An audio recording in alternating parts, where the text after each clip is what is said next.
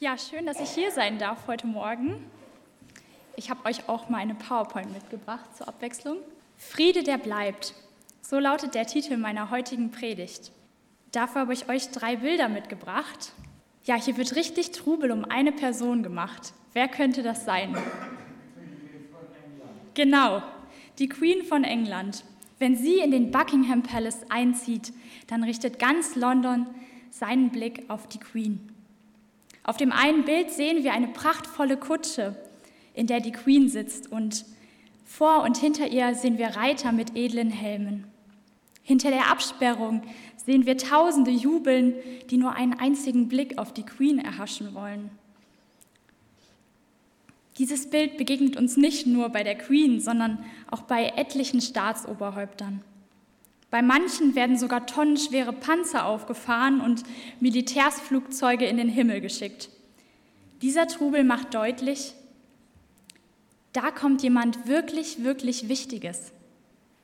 Jemand, der Macht und Autorität hat. In dem Prophetenbuch Sacharja begegnet uns ein ähnliches Bild. Aber da doch irgendwie ein bisschen anders. Aber hört selbst. Ich lese Sacharja 9, die Verse 9 und 10. Du Tochter Zion, freue dich sehr. Und du Tochter Jerusalem, jauchze. Siehe, dein König kommt zu dir, ein Gerechter und ein Helfer, arm und reitet auf einem Esel, auf einem Füllen der Eselin. Denn ich will die Wagen vernichten in Ephraim und die Rosse in Jerusalem. Und der Kriegsbogen soll zerbrochen werden denn er wird Frieden gebieten den Völkern, und seine Herrschaft wird sein von einem Meer bis zum anderen und vom Strom bis an die Enden der Erde. Auch Jesus wurde einst mit großem Jubel begrüßt, als er auf einem Esel in Jerusalem einzog. Die Menschen winkten ihm mit Palmzweigen und legten Kleider auf die Straße, wie für einen richtigen König. Jesus, der auf einem Esel einzieht. Und so sieht der Retter der Welt aus. Am heutigen Sonntag, dem zweiten Advent, wollen wir die Ankunft Jesu feiern. Wir machen uns bereit, um unseren König in Empfang zu nehmen. Wir wollen ihm mit Vorfreude entgegenlaufen. Und dazu haben wir die Zeit im Advent vor Weihnachten. Deshalb ist mein erster Gedanke, freue dich sehr.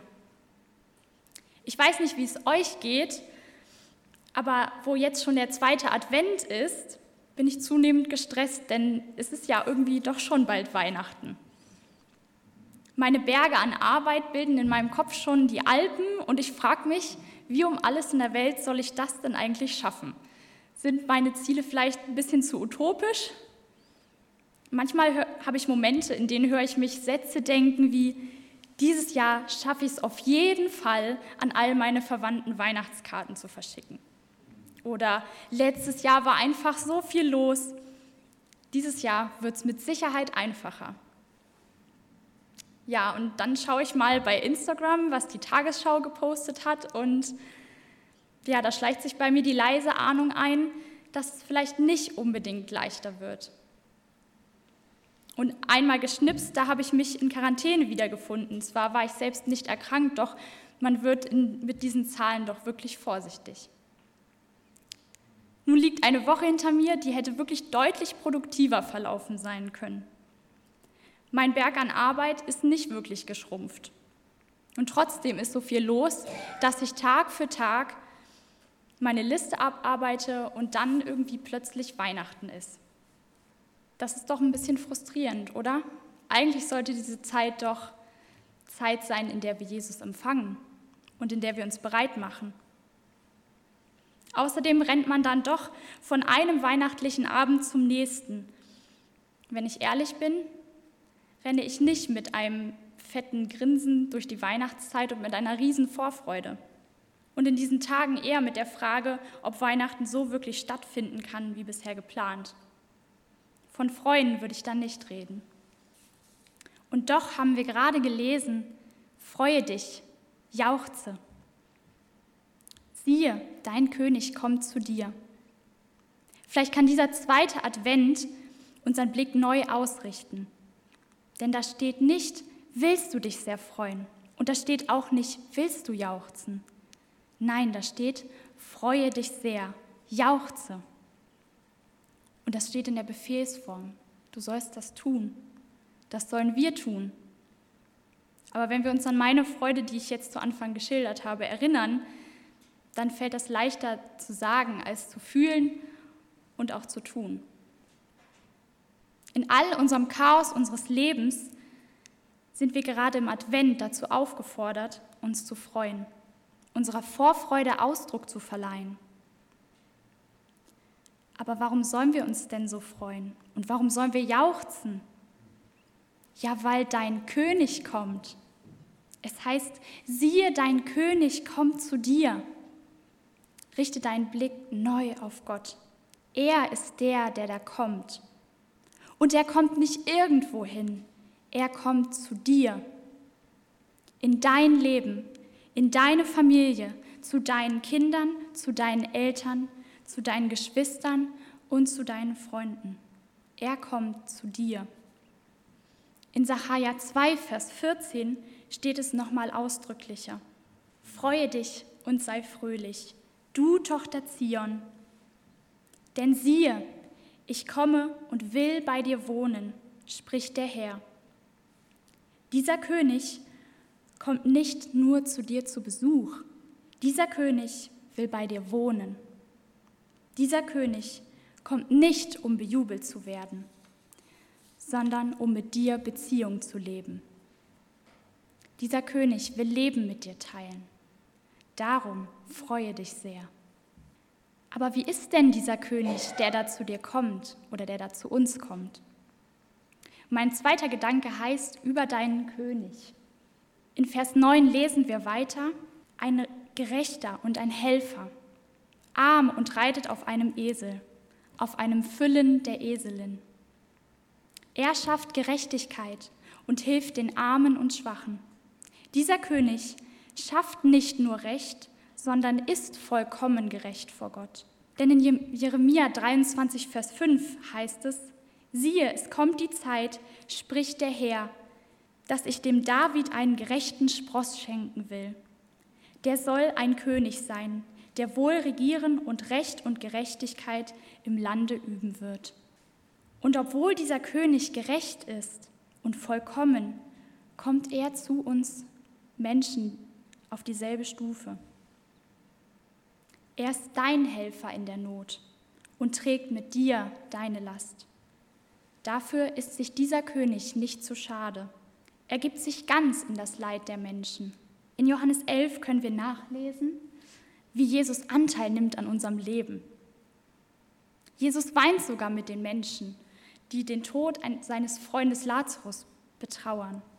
Ich fasse die Geschichte für euch einmal kurz zusammen und lese dann einige Verse noch daraus vor.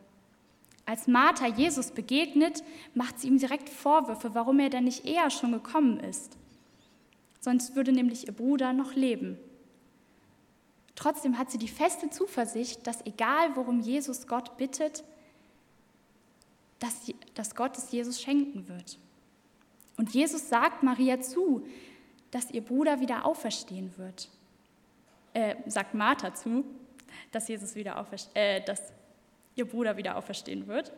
Aber Martha versteht nicht ganz, dass Jesus das schon in dieser Welt meint, sondern sie denkt an die, an die Auferstehung am jüngsten Tage. Und ab Vers 25 lese ich, Jesus spricht zu ihr, ich bin die Auferstehung und das Leben. Wer an mich glaubt, der wird leben, ob er gleich stürbe. Und wer da lebt und glaubt an mich, der wird nimmermehr sterben. Glaubst du das? Und Martha antwortet ihm, Ja, Herr, ich glaube, dass du der Christus bist, der Sohn Gottes, der in die Welt kommt. Als auch, als auch Maria vor Jesus weinte, weil er nicht schon eher gekommen war, bat Jesus, dass sie den Stein vor dem Grab wegrollen. Und als sie das taten, heißt es weiter in Vers 41, Jesus aber hob seine Augen auf und sprach, Vater, ich danke dir, dass du mich erhört hast. Ich wusste, dass du mich alle Zeit erhörst, aber um des Volkes willen, das umhersteht, sage ich's, damit sie glauben, dass du mich gesandt hast. Da rief er mit lauter Stimme, Lazarus, komm heraus. Und der Verstorbene kam heraus. In der tiefsten Trauer der Freunde und Verwandten dieses Lazarus begegnet Jesus diesen Menschen mit seiner Liebe und tiefen Zuversicht. Und das, woran keiner gedacht hat oder geglaubt hat, das passiert. Denn Jesus ist Gottes Sohn, der zu uns in die Welt kommt. Für diesen König ist es in der größten Not nicht zu spät, um zu helfen. Denn er hat die Macht, Menschen vom Tod zu erwecken. Dieser König, von dem, in Sacharja, von dem wir in Sacharja gelesen haben, ist anders als all die Könige in dieser Welt. Er kommt auf einem Esel fohlen zu uns. Er braucht keine Parade und Panzer, um seine Macht zu zeigen. Dieser König ist demütig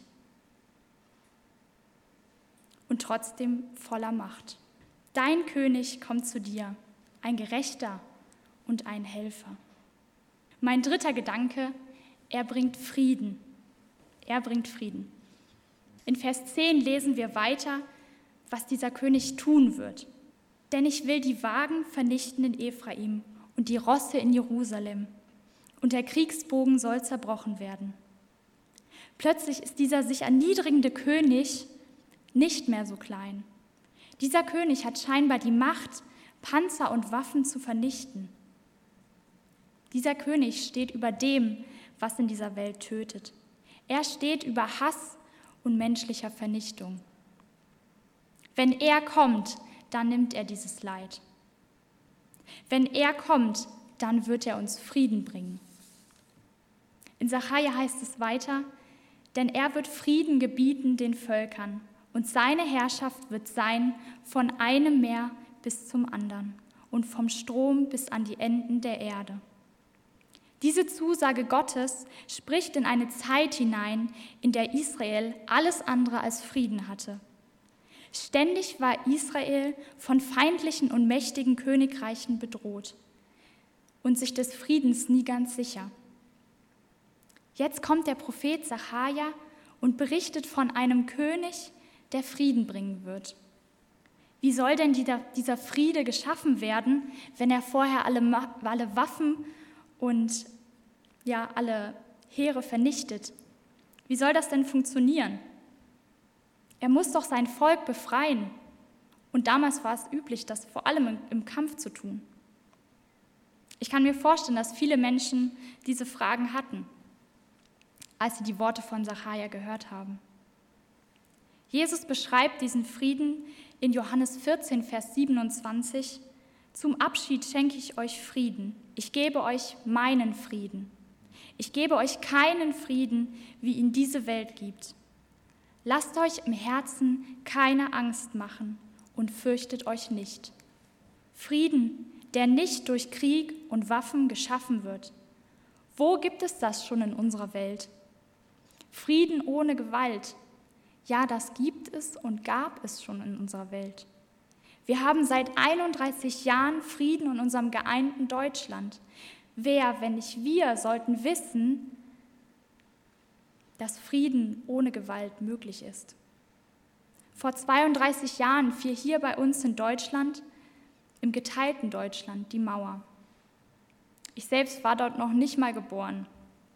Aber vielleicht sitzen hier ja heute Morgen Menschen, die da vielleicht, ja, die da schon gelebt haben und die noch gute Erinnerungen da haben oder die vielleicht zu dem Zeitpunkt auch ähm, ja, live dabei waren. Gibt es jemanden, der, oder mögt ihr gerne mal die Hand heben, wer da noch gute Erinnerungen hat? Also es melden sich super, super viele Leute. Dankeschön. Was dort passiert ist, bewegt mich zutiefst. Ich erinnere mich noch gut an meinen Geschichtsleistungskurs in der Abi-Zeit. Ich bin oft fassungslos aus der Unterrichtsstunde gegangen, weil ich nicht glauben konnte, was Deutschland allein in einem Jahrhundert für eine grausame und brutale Geschichte hat. Ein Jahrhundert gefüllt mit Krieg, Hass und gnadenloser Vernichtung. Und dieses Jahrhundert wird mit Frieden ohne Waffen und Gewalt beendet. Stattdessen trafen sich Menschen in der Leipziger Nikolaikirche zum Montagsgebet, bevor sie auf die Montagsdemo gegangen sind.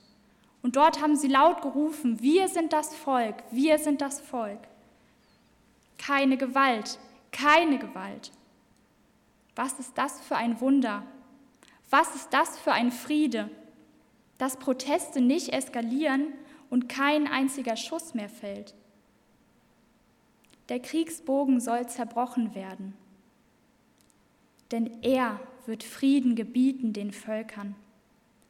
Dieser Friede kommt zu dir.